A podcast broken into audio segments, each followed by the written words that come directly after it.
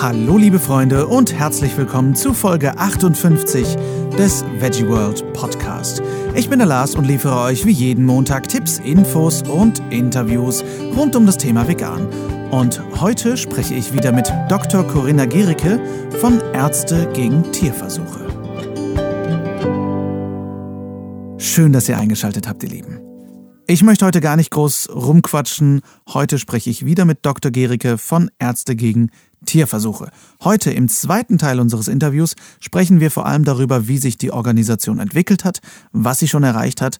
Wir gehen noch ein bisschen tiefer in das ganze Thema Tierversuche und vor allem sprechen wir natürlich darüber, was wir eigentlich alle im Alltag für eine tierversuchsfreie Welt tun können. Also, ich halte jetzt sozusagen die Klappe und ich wünsche euch viel Spaß beim Interview.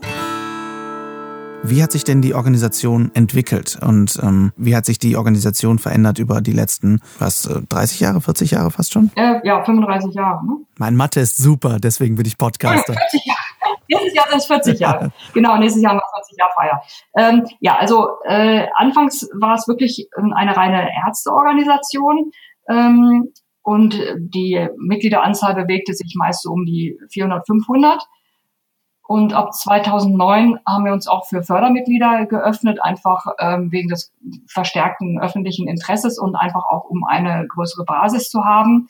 Und äh, jetzt haben wir etwa 2600 Mitglieder, wovon etwa äh, zwei Drittel Fördermitglieder sind und ein Drittel, also etwas über 700 ähm, Ärztemitglieder sind. Und Ärztemitglieder verstehen wir also Ärzte, Tierärzte, Zahnärzte, auch Psychologen, Pharmazeuten und alle so im medizinischen Bereich tätige Akademiker konnt ihr den Großteil der, dieser Ärzte, ähm, konntet ihr die über wissenschaftliche Kongresse oder über andere Art von Öffentlichkeitsarbeit gewinnen? Das ist unterschiedlich. Also das äh, von Facebook bis natürlich das Internet und äh, die sozialen Medien spielen heutzutage natürlich noch eine große Rolle. Ähm, aber auch ähm, ja der, die klassische Standarbeit, ähm, Medienarbeit, äh, aber auch natürlich Kongresse. Äh, und arbeitet ihr mit anderen Organisationen, zum Beispiel international, auch zusammen, um gemeinsame Ziele zu erreichen? Oder ist das ein sehr deutsches Thema? Ich weiß es nicht. Also wir, unser Verein ist schon fokussiert auf Deutschland, da haben wir wirklich genug zu tun. Ähm, aber wir sind äh, international auch vernetzt, beziehungsweise wir sind Mitglied bei der European Coalition to End Animal Experiments. Äh, das ist ein Zusammenschluss von so ungefähr 25 äh, Vereine in Europa, die äh, sich gegen Tierversuche aussprechen. Und äh, ja, mit denen arbeiten wir auch sehr fruchtbar zusammen.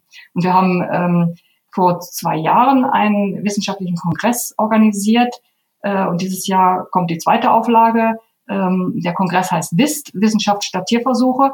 Und äh, da haben wir ähm, einige hochkarätige internationale Referenten gewinnen können, die zu dem Thema sprechen, äh, warum der Tierversuch nicht valide, also nicht gültig ist, warum die Ergebnisse nicht gültig sind. Und das ist also wirklich ein, ein Novum, dieses, dieser Kongress. Denn es gibt schon ganz, ganz viele äh, Kongresse und Tagungen zu tierversuchsfreien Methoden, oftmals im 3R-Bereich. Ähm, also 3R bedeutet Refine, Reduce und Replace äh, was wir ablehnen, weil mit Reduzieren und Verfeinern und Ersetzen äh, wird man die Tierversuche nicht abschaffen, sondern wir wollen halt was ganz anderes, was Neues, was Besseres. Also viele von diesen Kongressen gibt es in dem Bereich, wo äh, tierversuchsfreie Methoden vorgestellt werden. Aber wir wollten mit dem Kongress eben äh, zeigen, dass auch viele Wissenschaftler sich äh, gegen Tierversuche wenden, weil sie eben nicht valide sind, weil sie nicht gültig sind. Und ähm, das ist aber ein Fachkongress, der ist jetzt nicht für die Öffentlichkeit. Doch, der ist für die Öffentlichkeit. Der ist für die Öffentlichkeit, super. Kann ich gleich jetzt mal für Werbung machen. Der findet am 27. Äh, Oktober in Köln statt. Okay, das ist super. Das äh, verlinken wir auf jeden Fall bei uns in den Show Notes, damit die Leute da auch hingehen können. Das finde ich super. Das ist ja nicht unwichtig, dass man da auch ein bisschen Flagge zeigt.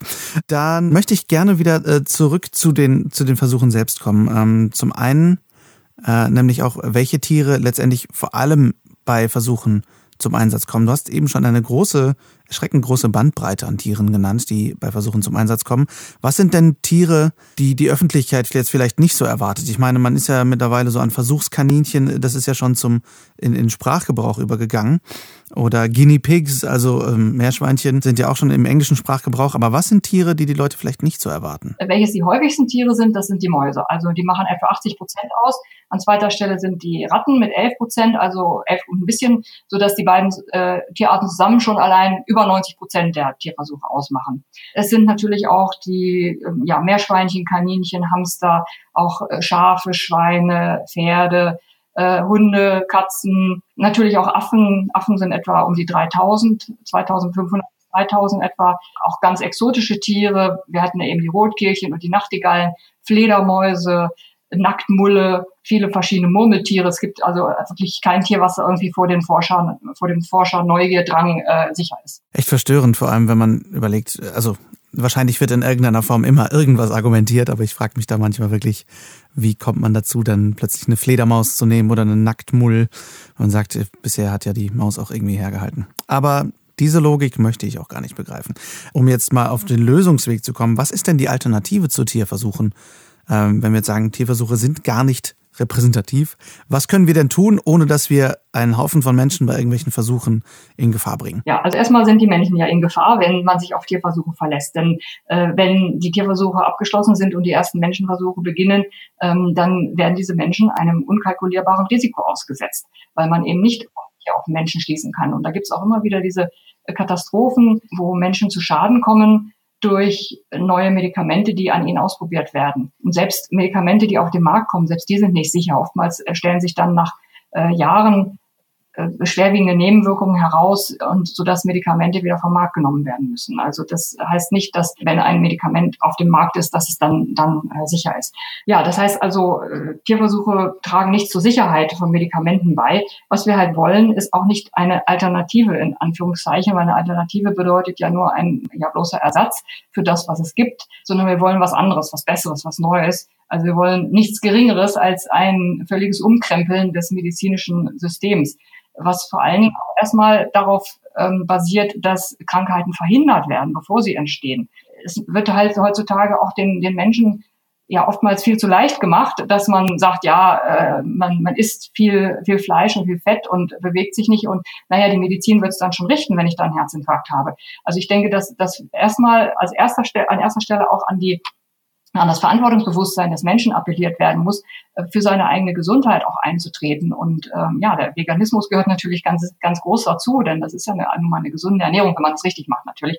Äh, natürlich, wenn man nur, nur Pommes und Schokolade isst oder vegane Schokolade, ist das auch vegan, aber natürlich nicht gesund. Das meine ich das natürlich damit nicht. Ne? Aber das heißt also, das ist der erste Weg, dass, dass wir wollen, dass Krankheiten verhindert werden. Und der zweite Weg ist, dass in den Bereichen, wo dann natürlich Forschung betrieben werden muss, um äh, Substanzen zu testen, da gibt es heutzutage schon also eine, eine riesige Bandbreite an wirklich fantastischen Methoden mit menschlichen Zellen, menschlichen Mini-Organen. Man kann aus den äh, Zellen vom Menschen, zum Beispiel aus dem Darm oder einer Leber, wenn man eine Operation hat, kann man daraus eine kleine Biopsie entnehmen von Gewebe und daraus dann kleine Mini-Organe entwickeln. Man kann sogar aus einer Hautzelle oder aus einer Haarwurzelzelle diese äh, Zellen in, in induzierte pluripotente Stammzellen zurückentwickeln und aus diesen kann man dann wiederum äh, eine kleine Leber, ein Mini-Herz, eine Mini-Niere entwickeln ähm, und herstellen aus einem bestimmten Patienten. Und äh, das kann man dann, das Ganze kann man dann auch noch äh, in so einem Multi-Organ-Chip zusammensetzen mit einem Mini-Kreislauf verbinden, äh, wo man dann zum Beispiel einen Wirkstoff eingeben kann und der wird da drin verstoffwechselt wie in so einem Mini-Menschen. Das ist also fantastisch, was es da heutzutage schon für Möglichkeiten gibt. Und das, obwohl diese Art der Forschung wirklich ganz marginal gefördert wird. Milliarden fließen in Tierversuche, während nur fünf bis sechs Millionen Euro bundesweit ausgegeben werden. Dazu kommen dann noch einige Einzelprojekte im Bereich der Tierversuchsfreien Forschung. Also wir rechnen mit etwa 10 bis 12 Millionen, die jedes Jahr in dem Bereich ausgegeben werden. Das ist, ist nichts verglichen mit den Milliarden, die in die Tierversuche fließen. Und wenn man das umkehren würde, nicht nur das Geld, sondern auch der ganze Forschergeist, der verschwendet wird für die Tierversuche. Wenn man das umkehren würde, äh, nur noch in die tierversuchsfreie Forschung investieren würde, äh, dann, dann gäbe es da noch Möglichkeiten, an die man heutzutage noch gar nicht denkt. Ne? Ja, das, äh, das glaube ich gern. Vor allem, wenn man, ich bin ja natürlich äh, Futurist und Science-Fiction-Fan, aber wenn man dann äh, an die Forschungsrichtungen und Möglichkeiten von 3D-Druck äh, auch noch denkt in Zukunft, die da ja auch vielleicht irgendwann die Alternative bieten. Wer weiß, was sich da noch entwickeln kann, wenn dann die Fördermittel überhaupt da sind. Ne? Ganz genau, das, das ist es eben. Also äh, 3D-Druck ist ein, ein schönes Beispiel, wo man eben diese kleinen Mini-Organe mit drucken kann. Ähm, es gibt die Möglichkeit, auch äh, kranke Organe, eine Biopsie von einem kranken Organ, meinetwegen einer Leber, äh, zu nehmen und daraus ein Mini-Organ zu, äh, zu entwickeln und daran dann Wirkstoffe auszuprobieren und zu schauen, welches Medikament wirkt. Und das kann man dann dem Menschen geben, der diese kranke Leber hatte. Äh, und das sind ähm, Möglichkeiten, die natürlich noch weiterentwickelt werden müssen, aber da braucht man das Geld für. Ne? Mm, absolut. Klingt aber auf jeden Fall ganz anders, als ich mir das auf jeden Fall damals vorgestellt habe. Denn ähm, gut, mir war relativ früh egal, ob da jetzt, äh, wie man es macht, aber Tierversuche waren für mich einfach irgendwie tabu. Aber ich kann mir vorstellen, dass viele denken, mh, hm, wenn man jetzt keine Tierversuche macht, kommen ja ganz viele Leute in Gefahr. Aber dass das eben nicht so ist, das finde ich eine sehr, sehr wichtige Information. Und dass es eben umgekehrt so ist, dass wir letztendlich gerade momentan Menschen in Gefahr begeben durch Tierversuche und sehr, sehr schlecht getestete Medikamente. Was können wir denn als Einzelpersonen gegen Tierversuche unternehmen? Ich meine, ein klassisches Thema ist natürlich tierversuchsfreie Kosmetik zu kaufen. Das ist ja mittlerweile fängt es ja auch an, gelabelt zu werden. Ähm, aber da hört es ja wahrscheinlich nicht auf. Was können wir da tun jeden Tag? Ja, also erstmal zu der Kosmetik. Ähm, das ist ja so, dass die äh, Tierversuche in der Kosmetik äh, verboten sind und seit 2013 sogar die Einfuhr von tierversuchsgetesteter äh, Kosmetik in die EU verboten ist. Natürlich gibt es auch Schlupflöcher, sodass es trotzdem noch gemacht werden kann. Aber es ist wirklich so, dass es ein, wirklich ein winzig kleiner Bereich war, als die Tierversuche in der Kosmetik noch erlaubt waren in der EU. Da haben die nur 0,03 Prozent ausgemacht. Ähm, also es ist wirklich ein sehr kleiner Bereich. Ja, man kann auf solche ähm, Substanz oder solche äh, Kosmetika zurückgreifen, die entsprechende Siegel haben. Wir empfehlen die Siegel des äh, Humane Cosmetic Standards, also dieses Sleeping Bunny, das springende Kaninchen, und die Liste des Deutschen Tierschutzbundes, weil das die einzigen sind, die ein ähm, einen Stichtag haben. Denn es ist nun mal so, dass es keine tierversuchsfreien Substanzen gibt. Alles ist schon in Tierversuchen getestet worden. Ob das äh, Wasser ist oder Jojobaöl, alles ist getestet worden. Es gibt nichts tierversuchsfreies. Und deswegen äh, halten wir es für sinnvoll, dass man da so einen Stichtag setzt und sagt, ab da sind dann keine Tierversuche mehr für ein bestimmtes Inhaltsstoff mehr gemacht worden. Aber ähm, wie gesagt, das mit der Kosmetik ist wirklich nur ein winzig kleiner Teil. Viel wichtiger ist es eben, Organisationen wie die unsere zu unterstützen, damit unsere Stimme lauter wird. Denn erst wenn die Stimme laut genug ist, die Stimme der Öffentlichkeit laut genug ist, erst dann werden die Politiker reagieren und äh, dann entsprechend auch die Gesetze ändern. Hm. Und äh, haben wir irgendeine Form von Möglichkeit, was so unseren Konsum angeht, da noch mehr zu verändern? Denn wenn ich jetzt dran denke, ähm, Medikamente zu kaufen, die in irgendeiner Form tierversuchsfrei sind, ist wahrscheinlich absolut nicht denkbar, oder? Also wir äh, empfehlen nicht, auf Medikamente zu verzichten, weil alle Medikamente sind in Tierversuchen getestet worden. Äh, was man machen kann, ist auf sogenannte Generika zurückgreifen. Das sind die, die nach, ähm, die produziert werden, nachdem nach 20 Jahren das Patent abgelaufen ist, und das sind die meisten auch sehr viel günstigeren. Da ja, ist es erstmal nicht so, dass man die forschenden Pharmaunternehmen ähm, unterstützt und es ist auch nicht so wahrscheinlich, dass ähm, man selbst zum Versuchskaninchen wird durch ein neues Medikament. Aber letztendlich sind ja alle Medikamente in Tierversuchen getestet worden. Also es ist nicht so wie bei der, den Tieren im Bereich der Nutztierhaltung, dass man eben vegan wird äh, und äh, durch die, den eigenen Konsum was verändern kann. Das geht bei dem äh, Bereich Tierversuche eigentlich nicht. Und äh, also die Tatsache, dass Tierversuche für Medikamente durchgeführt worden sind, bedeutet ja nicht, dass sie irgendwie sinnvoll oder notwendig gewesen sind. Und wenn man diese Medikamente nimmt, bedeutet das auch nicht, dass man sich damit einverstanden erklärt, was vorher damit gemacht worden ist. Es gibt ja nichts anderes. Ne? Das ist nicht so wie bei der Ernährung, wo man eine Auswahl hat. Die hat man bei den Tierversuchsmedikamenten eben nicht. Deswegen kann man eben in dem Bereich auch als Verbraucher nicht so viel tun. Deswegen plädiere ich eher dafür, nicht so sehr an, bei sich selbst was zu machen, sondern eben, ja, eben Vereine zu unterstützen und lauter in der Öffentlichkeit zu sein, mal ein wenig an die Medien schreiben oder in sozialen Medien, wenn es da um Diskussionen geht, äh, wo Tierversuchsbefürworter auftauchen, dass man da sich einmischt und äh, vielleicht sich auch erstmal informiert, dass man wirklich auch ein bisschen argumentieren kann, warum Tierversuche unsinnig und nicht nötig sind. Und dass man auch in seinem Freundes- und Bekanntenkreis argumentieren kann und äh, da ein bisschen Paroli bieten kann. Das ist, das ist was, was jeder machen kann. Verstehe. Ja, und vor allem das, das erstmal Grundinformieren ist da sehr, sehr gut. Und ihr habt ja auch einen YouTube-Kanal, wo es einige sehr gute Videos zur, zur kurzen Erklärung gibt für die Ungeduldigen unter uns. Ähm, was sind die momentanen zentralen Projekte des Vereins? Habt ihr gerade irgendwelche besonderen Kampagnen am Laufen? Ja, unsere äh, wichtige Kampagne, die wir jetzt seit zwei Jahren schon am Laufen haben, ähm, hatte ich eben auch schon erwähnt. Das ist äh, die Kampagne Schwimmen bis zur Verzweiflung für ein Verbot von Tierversuchen mit Schweregrad schwer. Äh, da haben wir jetzt ähm, im Frühjahr 71.000 Unterschriften überreicht an den Petitionsausschuss des Bundestages und da haben wir jetzt im Herbst tatsächlich auch eine Anhörung äh, im Bundestag. Das ist wirklich schon sensationell und ähm, da hoffen wir natürlich, dass da irgendwas draus wird. Und ja, ansonsten ähm, haben wir jetzt diesen Kongress im Oktober. Ja, das sind einige wichtige Dinge, die wir im Moment vorhaben. Was sind denn die größten Erfolge, die ihr verbuchen konntet? Ich meine, das, diese beiden Dinge sind jetzt schon sehr gute Erfolge.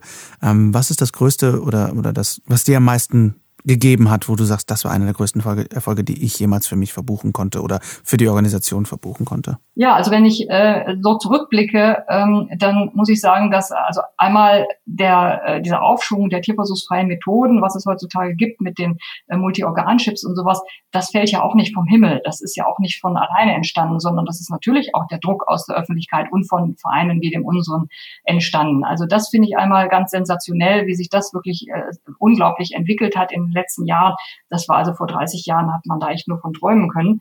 Und aber was jetzt direkt unseren Verein angeht, ähm, da möchte ich das Osteuropa-Projekt hervorheben. Äh, da statten wir Unis mit tierversuchsfreien Lehrmethoden aus und im Gegenzug verzichten die auf die Tierversuche im Studium. Äh, das ist nur etwas, da werden wir oftmals auch gefragt, warum macht ihr das nicht in Deutschland? Ja, in Deutschland ist äh, das Problem die Betonköpfigkeit. Das heißt, es nicht, die wollen nicht die tierversuchsfreien Methoden und die hätten, können sich das ja auch leisten. Das ist ja nicht das Problem, dass sie sich einen Computer dahinstellen. Aber im, äh, in der Ukraine zum Beispiel und äh, verschiedenen anderen osteuropäischen Ländern, wo wir das machen, da sind die wirklich echt arm, die Unis, und die, die sind echt dankbar dann, wenn wir ihnen einen Laptop und einen Beamer kaufen und ein paar ähm, äh, Computersimulationen. Und dann setzen die die wirklich ein.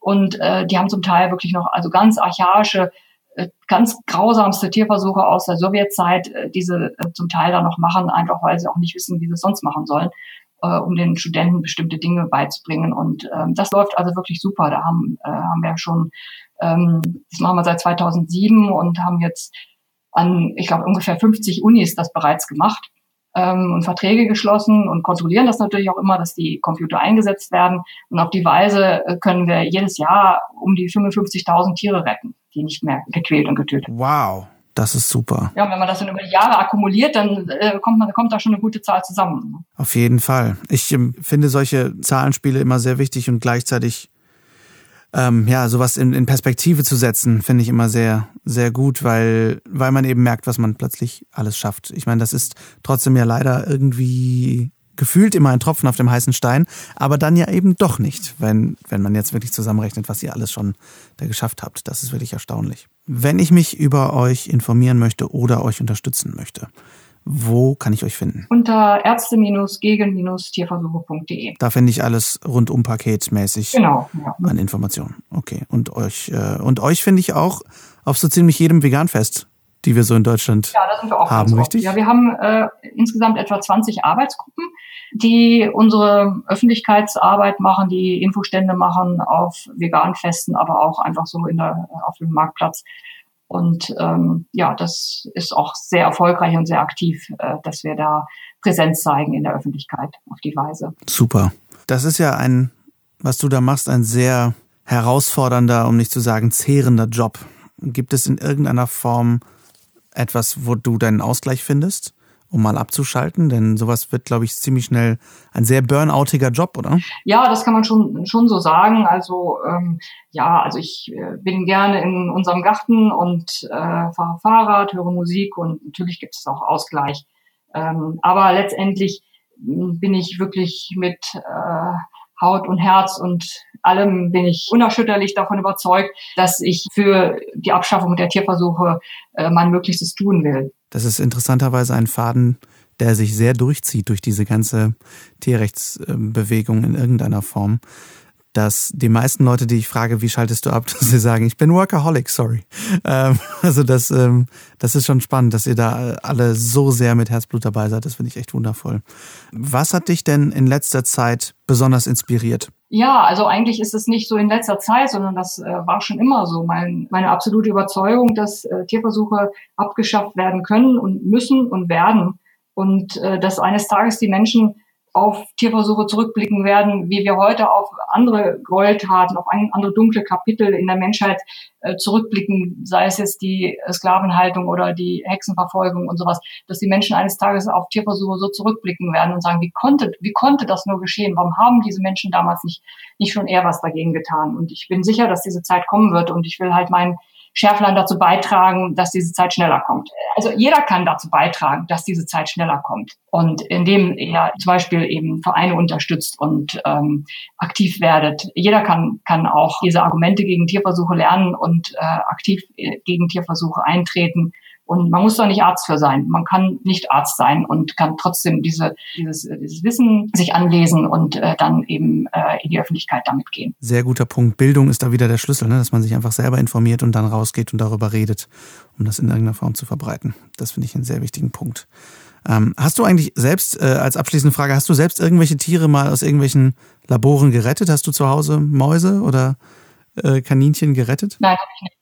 Es ist, ist eben auch so, dass ähm, manchmal findet man ja in äh, diese ähm, Beagle, die äh, aus Laboren vermittelt worden sind, äh, findet man ja oftmals in den Medien. Und das wird oftmals dann so dargestellt, als wenn die Tiere ähm, den Tierversuch überleben. Aber das ist ja nicht so. Das ist ja wirklich ein winzigster Bruchteil äh, von den Tieren, die das überleben und die dann ein schönes Zuhause bekommen. Ähm, aber die, die zwei Millionen Mäuse, die überleben halt nicht. Ne? Nein, also das war für mich auch nie äh, ein Ziel, ähm, Tiere, die einen Tierversuch hinter sich haben, irgendwie aufzunehmen, weil wie gesagt, erstmal gibt's sie kaum und ähm, zum anderen ändert man damit nichts an dem System. Ich ähm, danke dir ganz enorm für deine Zeit. Es war wirklich super informativ und ich finde das Thema, was ihr da bearbeitet, sehr, sehr wichtig und ich finde es irre, dass du da seit, seit so langer Zeit so mit so viel Leidenschaft dran bist. Ja, gerne. Also, merkt euch den Termin. Am 27. Oktober ist der Kongress von Ärzte gegen Tierversuche in Köln. Wenn ihr an dem Tag also nicht schon in Hamburg seid, bei Hand in Hand für Tierrechte und da eine Menschenkette bildet und eben sowieso in Köln seid, dann schaut da gerne vorbei. Alle Infos dazu sind natürlich auf der Homepage in den Shownotes. Schreibt mir gerne wie üblich eure Fragen und Gedanken an lars at veggieworld.de und schaut wie üblich auch gerne auf unserem Blog vorbei und auf der Seite überhaupt www.veggieworld.de.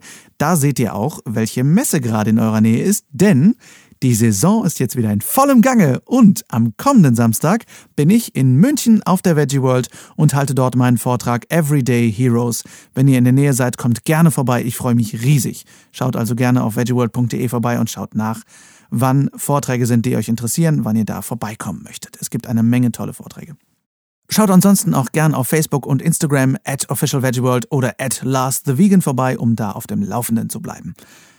Nächste Woche spreche ich mit meinem lieben Freund Nico Rittenau über sein neues Buch Vegan Klischee AD und darüber, was er selbst beim Buchschreiben so gelernt hat. Es ist eine sauspannende Doppelfolge, hört gerne rein und wenn ihr nichts verpassen wollt, abonniert einfach den Podcast. Also, bis nächsten Montag. Bis dahin wünsche ich euch eine schöne Woche. Vielen Dank fürs Zuhören und ciao, ciao.